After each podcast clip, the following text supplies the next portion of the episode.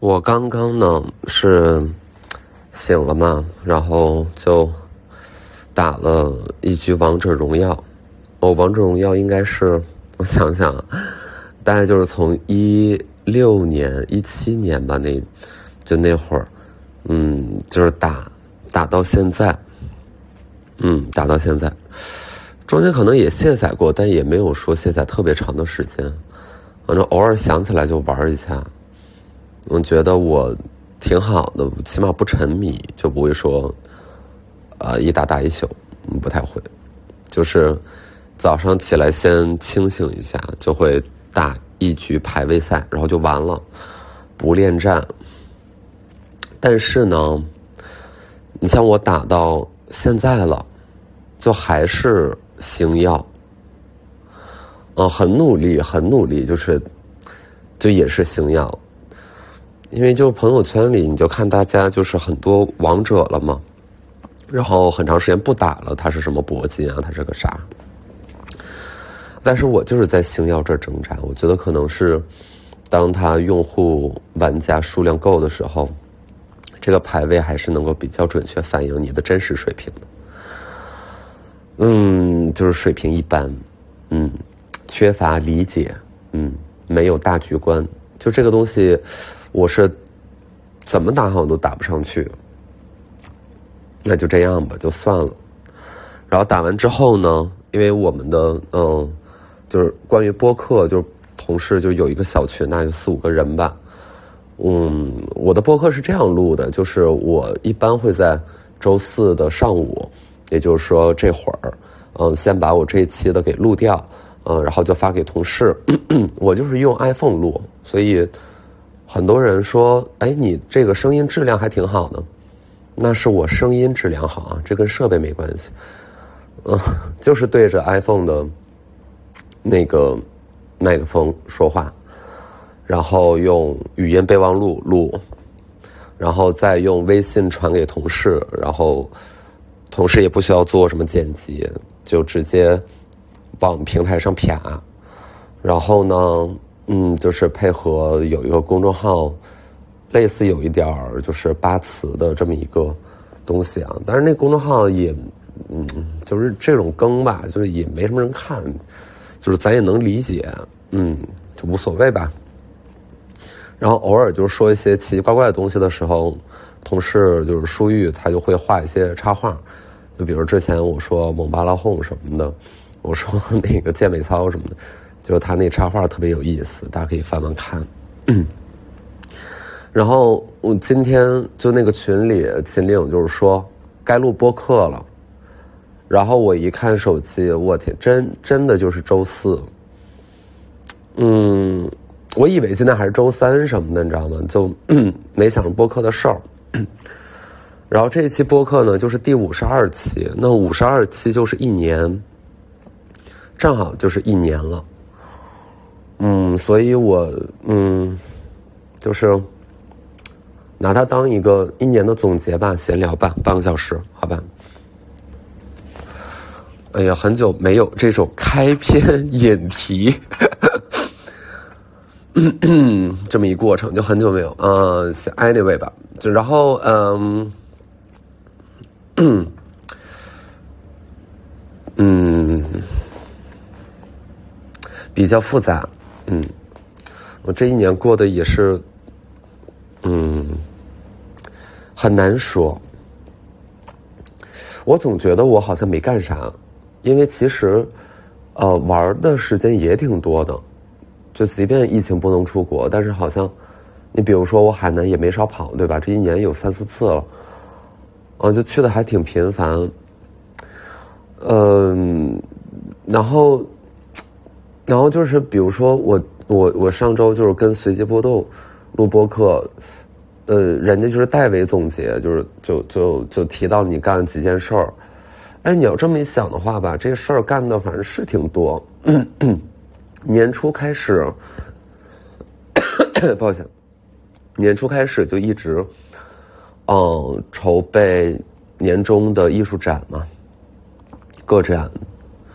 然后个展的，比如说票房结果是最近这两天才出的。具体的数字，我说实话我也不太知道。嗯，然后从钱的层面上来讲，我对于一个个展它能带来什么多少商业收入、赚钱什么的，我就没有什么兴趣和想了解的欲望。就说白了，赚不赚、赔平，这这我都 OK 啊，我都接受。就我没有特别拿这个东西当做一个我要啊，我要咋咋咋地了。然后展持续两个月嘛，其实本来是想更早的做这个事儿的，但是也是场地呀、疫情啊，包括搭建都需要花时间。然后你很多呃美术馆啊等等的，人家已已经有排期了嘛，对吧？所以就是就反正这个这一套跑下来，我就印象在六月十二号吧，哎，是六月十哎，我开幕是哪天？六月十二号，六月十五，差不多吧。嗯，大概就是那么个日子，嗯，好像是六月十二号，嗯，开幕那一天，那天我是懵的，因为就是可能有人不知道，就是我这个呃个展爱我在在北京一个叫 X 美术馆的地方嘛，然后他的馆长也是我这一次的策展人 Michael，然后我当时在这个开幕之前呢，我就比较确定说我这个开幕式不要做成一个。不要做成一个那种酒会，然后大家吃吃吃高档食物，然后假模假式的在那儿搞一些社交。嗯，因为我去过类似的，嗯，我觉得那个不太是我的东西，所以我就跟他说：“我说，我说咱这个开幕式能不能就做一个大野趴，就是就就一个 party，嗯，然后我们请表演嘉宾 DJ 啊等等表演团队来，嗯，然后呃，当然是围绕在嗯这个展览的。”主旨下边了，嗯，然后就会有一些神奇的事情发生。首先就是那天晚上人特别特别多，就真的是特别特别多。呃，在外面那个空旷的中庭，嗯，它是露天的嘛，然后男男女女就都来。我估计大家肯定是知道这是一个展览的开幕啊，但是这个人的样子就是跟去。灯笼啊，去达达去招待什么的人的样子差不多，就可能就是想蹦迪来的那种，但每个人的脸上都是写满了，写满了骚，就是啊，就就挺好玩然后男女均衡是吧？就就就就挺有意思的，然后再定表演的嘉宾，其实我没有太参与啊，都是我同事更多再去呃组织。然后就有一个团体是，呃，类似是即兴喜剧这么一个即兴话，哎，即兴喜剧、即兴话剧、即兴表演哦，大概就是这么一个风格。然后是上海的一个团队。我后来在看这个 PPT 的时候，我才惊讶的发现，原来，嗯，请的这个上海团队里边的一个重要的表演者是我的师哥汤包，嗯。然后他的大名叫汤宇泽，是我大学很真实的 对我帮助非常非常大的师哥，因为他当时就是辩论队的队长嘛。后来他去呃香港留学，然后去瑞士，我印象里是瑞士留学，所以就我到学校的时候，我还没有特别认识他，因为他正好呃赶在他去交换去去去这样。然后等到回到北京，回到中传之后呢，然后我们在辩论队里面接触的非常非常多，然后也从辩论队以经常打比赛这种东西为起点，就演变成我们是非常非常好的交流的伙伴和对象，是在情感上有很强的依附感的这么一个可靠的师哥。当然了，他也非常非常有才华，就是他的才华是，嗯，是。是有趣且踏实的，就是，就就我我想说，有趣是他可能会携带着一种，比如说，嗯，这样的男孩都会有的那种有趣，嗯，但是他的踏实是他不是，呃，抖一些小机灵或者小聪明，或者说，呃，用一种特别张牙舞爪的表达方式去。表现情绪，嗯，因为这个是，你比如说，我现在在各种网络上我能看到的更主流的一种表达方式，呃，就是他看起来非常酷，对吧？就是他看起来可以，呃，非常非常的自信，然后姐就是女王。但其实你去 追究他的观念的时候，你会意识到，哦，OK，原来是如此贫瘠的一个观念呀。就总会有这样的形象，然后这种形象就是一个主流形象，甚至，嗯，甚至就是很多人会说，OK，那你们 gay 是不是就是毒蛇呀？你知道吧？嗯，他不是这样的，他非常的踏实，他读过很多书，然后他很有文采，嗯，他对世界有自己的看法和认识，很有他的理想化的追求，然后呃，他就后来就到上海嘛，然后就那也是上海人，然后就做，嗯，即兴戏剧啊，表演形形态的东西，所以我这一次开幕，然后他也来了，然后他当中就是分享。哦，故事和引导大家，然后我印象里就是他把一瓶水就是从他头上就是流下来，这是他表演的一部分。然后他结束之后，我就穿着我的那个小裙儿上去跟他拥抱。这个拥抱好久好久啊，这个拥抱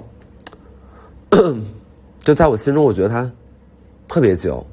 然后我不知道当时是哪位朋友啊，就应该是一位朋友，然后他拍了一张，拍了一张照片。拍了一张我跟他拥抱的照片，然后过后呢，这张照片就被打印出来了。然后现在这张照照片还在我的桌子上，就我的办公桌上。我估计汤包也不知道这件事儿，嗯，然后我们也不是说平日经常发信息，嗯，一年可能一次，就非常之不经常了。嗯，就是和原来呃每天大概是每天都会讲些什么，这个状态也发生了改变。就是我们就是在改变呀，对吗？嗯。所以我我我我坦然接受，嗯，呃，挺感触的。然后花店开业，十一月十二号，又是一个十二号，嗯，就不说了吧，就是店开业嘛。然后今年做 PO 啊，就也不说了，也说过很多了。所以就是工作好像今年还挺认真的，就不是说 OK 没有录什么节目。嗯，没有去打辩论，没有去采访，然后就等于说什么都没干。但在大众层面上来讲是这样的吧？就比如说你上了一个更多人看的节目，大家可能确定了，OK，你还是存在的。但如果你并没有在大流量入口那儿站着迎宾，就是可能大家就会把你轻轻的遗忘。因为我花了很长时间去对待说。我是如何我或者说我该如何面对？咱们就讲做作一点，就是说如何悦纳自己可能会被遗忘这件事儿。呃，因为我们又非常非常的清楚，它是一个必然。嗯，除非我今天是一个伟人级的成就，或者说那种现象级到无以复加的程度，或许还还在大街小巷有一点你的谈资。但对于我这样的存在和定位来说，呃，我被某种程度忽视和遗忘，是必然的会走向我的面前的这么一个事儿。然后它的时间尺度很有可能是几年后，它也很有可能是此时此刻，是现在，是一点一点。嗯，我其实再花时间去对待它和思考它，就是当你心中还住着一个文青的时候，你会说：“哦，被遗忘太好了。”呃，这种一事儿独立的感觉真的是太棒了。嗯，我就是想体验一下消失。嗯，过年期间，冬天去打奇葩说，其实我记得当时啊，那个题是，呃，什么二十岁一夜成名的机会要不要，对吧？我忘了我在台上有没有讲了，我可能讲了吧，嗯，可能也没讲好，我不知道。但我心中是真的。这么想的，就是我觉得消失的消失是一种权利，然后它是一个非常非常重要的，然后不被大家嗯不被大家珍视的权利。所以我为什么在出去的时候玩的时候，我就宁可去找一些，就人家就拿我当一个路人这样的一个地方去，就他最基本的就是让你就就活得像一个路人。他挺好的，那个感觉特别好。就路人可以做路人的小善，也可以释放一些路人的小恶，你知道吧？就他不用特别在意所谓的我今天是有影响的，我的公众形象，嗯，是有意义的。然后它意味着存在，它意味着事业，它意味着钱。但你作为一个路人的时候，其实你不用，你真的不用想那一些，你可以有一些偶然的小小的犯错的权利。然后这个东西是我觉得人生当中必要的部分，就是不至于让你变成一个特别虚伪的、包装精美的壳。嗯，所以我喜欢这种消失的踏实感吧。那另外一个是这个这个话就会变得有一些自恋，就是嗯，那 OK，我是消失了，那别人呢？我当然可以觉得说 OK，比如说团队啊，大家都这么大人了，嗯，都可以有自己的选择，对吗？谁跟谁也不说一辈子。我经常还在想说，那我要跟秦岭，就是我们两个要，假如说是。无限长的工作关系，就比如说，我们到四十岁，我们到五十岁，我们还在一块工作，我真觉得还挺可怕的，就是 想想挺可怕的啊，但也不是不行，那个甚至还挺好的，嗯，说一句挺浪漫，对吧？但 就会有点害怕。不过它反向就意味着一种制约或一种牵制，哦，乃至于我妈，就是她也不会觉得说今天 OK 江仔你消失。你就啊，他就踏实了，就不会，就是你只有我自己会踏实，别人不会，就是别人会觉得说，你为什么没有在做事情？你为什么没有在，呃，一个既定的路线？呃，你明明知道是更更怎么样，更光宗耀祖的一个 一个事儿，对吧？哎，不容易。我觉得无论是什么样的状态啊，只要你做到极致，都没有什么的，就是都是好的，嗯，都可能通向一种最大的道德。就是，即便说你是一个特别特别在台前的人，然后你在台前屹立不倒，我觉得你一定是做对了什么事情，就你一定会做得非常好，做得好，所以你才会这个样子。呃，你可能有一种特别完满的道德，我我不知道啊，嗯，我不知道。但如果你是完全消失的，就是这个世界上是没有人惦念你的，但你又用嗯你自己的一种方式去确定自己正在存在，亦或者说你想通了，你觉得存不存在这件事都没有那么重要，那我觉得可能是另外一种道德。但他们在我面前看起来都是非常的完满，嗯，就是最焦虑的就是我们这种普通人，就是夹在中间啊，既想要又想要，就是这种，就是你是最。你知道吧？就是会在那儿啊舞文弄墨的，然后嗯矫揉造作的，搔首弄姿，听不趣。当然了，我只是说今年我嗯 OK，就是还是就就做了一些事儿。然后从去年到今年，其实我就如果说年度总结，那我就拆拆一下。OK，我的事业大概就是这个鬼样子，嗯，也没有什么特别。我只是永远在不断在做新的事儿，但不见得说哪个新的事儿是我做到，我觉得，哇哦，就是能发财了，能领养老金了，就是都没有。嗯，那情感上哇，今年也太有意思了。这个其实你往前追溯，这个播客可能可能三十来期啊，四十期左右的，就就肯定是有很多期，就是就有在提。就我面前的这个庄子呢，是那天晚上喝多了嘛？我就说参加朋友的生日喝多了，哎，这确实是不太好。嗯，就是从路边就有一个倒在地上的，嗯，你可以理解为就是它坏了的一个庄子，然后我就当收废品一样，就是把它提回了家。而事实上，当时我是在跟嗯大哥在一块儿。然后后来呢，就是有一次我们两个就在家里聊天啊，呃，就在我家聊天，然后两个人可能都喝的有点酒，就开始煽情。因为一定程度上，那会儿我我我们两个好像都不太知道我们这个关系是是个啥，和能怎么样，因为两个人对于未来目标的期待可能会不太一致，所以我我是那种啊会说狠话，然后类似长痛不如短痛的人。嗯，我就是说，那要不然我们就先别联系了。你其实前面聊的都好好的，你知道吗？然后突然间那种，哎呀，就是发起自杀式攻击，你知道吗？那我说这个东西，就我肯定是难受的嘛。嗯，我说要不然，比如说咱们就一两个月，嗯，就咱们先别联系了，就是也别见面，也别发信息了。然后我说完之后呢，大哥就哭了。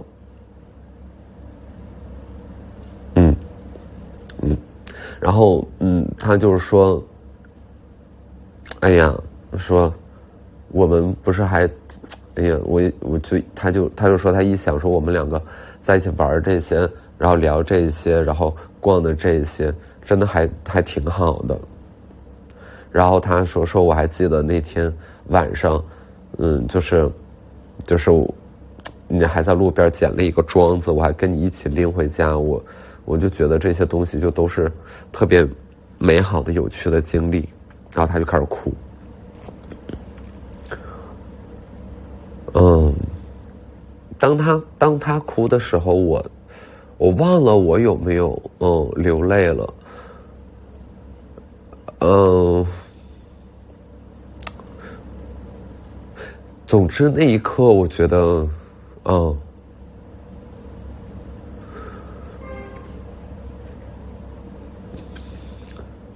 那一刻我觉得特别的真实吧，嗯，就我很踏实，我会觉得，哦，原来除了。除了就是大家都知道的，就是呃，我们现在，呃，感情也好，什么也好，就更多人愿意把它当做儿戏，呃，那那想必曾经也都受过伤吧，所以大家会逐渐的进行自我保护嘛，呃。呃，然后你也会，比如说，你你你你，你确实会有很多机会和这个人啊发发信息，和那个人调调情、聊聊骚，你知道吗？这个这个，对吧？就是还是会的，但就确实，呃，不是很有这种踏实感。但他说完之后，我就突然间觉得好踏实呀。然后我就在想说，哦，我还说一两个月不发信息，我在作什么妖呢？我为什么要？折磨别人还折磨自己呢？我为什么要干这样残忍的事情？然后就没有那么做，然后就确实后面还是正常交往，甚至也也还挺频繁的。因为毕竟住的太近了。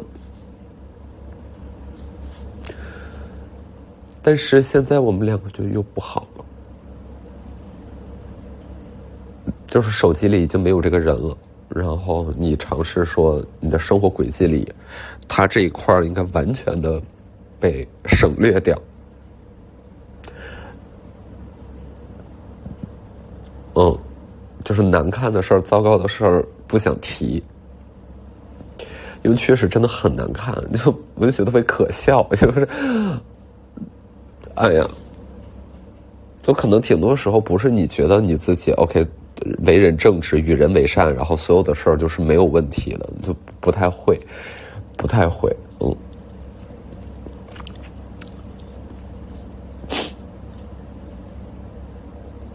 嗯，然后今年就也没有什么别的，就没有什么别的那一种，哎呀，真正能往看起来像是交往的方向去去进展的。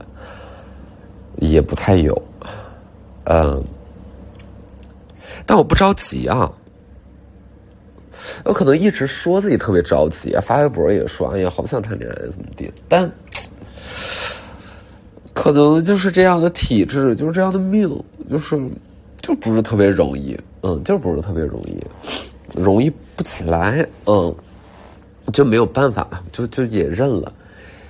呃，前两天就是跟朋友呃喝酒，然后其中有个有一个女孩，这个局里有个女孩，就是她会算塔罗牌。然后我其实对于呃算命玄学就没有那么信啊，但我这人我没有信，但是我很好奇嘛，所以我就呃也算，然后我就我就问了，我甚至还问了很多问题，就非常贪婪，也没给人钱。那就问到感情，就是啊。也没有什么特别靠谱的答案，你知道吧？然后事业呢也问一问，还有啥我忘了？我记得好像又问了一个问题，嗯，这问题也不重要吧，所以我就都没记得。说到算命，我想起来，大概在一一七年啊，一六一七年的时候，我们有一些透明人是拍的这个题，算命，那透明人你知道，就是短视频采访那。这一期都拍完了，也剪完了，而且这期特别精彩。但是因为算命不太适宜，就这类似说或者说这个东西啊，这个过程不太适宜在公众平台上展示，所以我们以这个为原因就没有把这期上线，它就一直躺在硬盘里。啊，那当时这个节目是怎么拍的呢？就是我们找了三位，三位玄学大师，一位是塔罗，一位是星盘，一位是紫微斗数。就是汇聚八方特色了啊！这个什么中外古今的，就是都有，就是各种流派啊。但是其实也就这三三个嘛。然后我们再拉到北京北边巨远的一个地儿，然后当时我就每一个都会单聊、单独采访。然后中间还有一个过程，就是我当着三个人的面问了他们同样的一个问题。因为那会儿我在谈恋爱，我的意思就是说我这个恋爱。在接下来会怎么样？我们两个能不能一直在一起之类的？然后他们三个分别用自己的技术，呃和手段去给我答案。然后我什么时候会对这个东西？因为刚开始大家也就是类似或者将信将疑的之类的。呃，直到说他们把他们的答案给到我的时候，我惊讶的发现，我靠，大家答案都不一样。就是真的都不一样，嗯，有人说你十一月就分手了，嗯，有人说你们会长长久久在一起，然后有人说你们这一定是一段孽缘之类的。当然了，事实总会验证其中某一个人的说法是对的，嗯，对吧？那无非就这么几个选择。但我只是非常惊讶的发现他们的答案是不一样的。然后其中还有一个，我真的就是舍身为视频啊。就是当时还有一位，就是其中有一位，就是他会类似召唤一些什么火神、水神之类的奇怪的东西啊，他可能还会一点道教的东西啊，你知道吧？他说他的意思就是大概会念一个咒，就会让这个，比如说我点一根烟，然后这个烟头灭在你的胳膊上，你是不会有任何痛觉的啊，神不神奇？神奇吧？想不想试？太想试了。然后我就坐在那儿，我就当着众人的面。然后他就点了一根烟，然后就是开始念咒，然后把这个烟呢，就是带着这个就着着的烟啊，就是直接往我胳膊上摁，然后我的胳膊被烫了一个泡，虽然没有太留疤吧，但是好像多少也有一点疤，但是他真的给我烫了一个泡呀，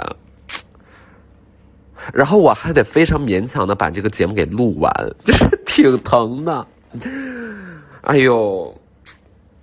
这个算这个算工伤吧？这个肯定算工伤了嗯，你说我就是为了验证一下他这个咒到底好不好使，我咱也不能找别人试，是不是？啊，都给我那咋地的？就哎呦，我都应激了，这真的是，哎呀，一年了。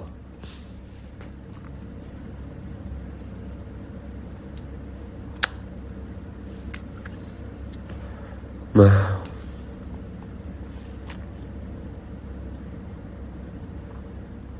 今年就是，就是好像你你从各种东西的面儿上看起来都特别好，就面儿上，就比如社会生活，人走在大街上，觉得面上好像都挺好，但是跟朋友一聊，好像每个人的个人生活还都挺破破烂烂，嗯。我不知道，这可能是我有限的感官的范围所能照射到的一部分，不称其为全部的真实。大概就是这样。那我自己其实也差不多吧。哦，我一定要事前声明，就我不知道哪一天啊，哪一期可能最近嘛，这一两个月，我可能就是又会闭个关，消失一下。然后那一期的播客呢，可能就是。哎，但我也可以提前录哈。哎，对，我可以提前录，然后让我的同事放就行了。嗯，对哈，不会断的，不会断更，好吧，不会断更。反正这一一年已经过去了，五十二期，那两年就是一百零四期。咱们再往长看，我咱我不知道啊，是不是这个五年、十年的？你不觉得就当我已经四五十岁了，我不知道在哪儿，我不知道在干嘛，然后。我的 我的子辈们，呃，在以后我的孙辈们，然后他们听零零一，他们听说姜思达怎么着去去买一根 Tom Ford 的口红，然后涂在嘴上，觉得自己特别漂亮的时候会怎么想吧？嗯，有趣。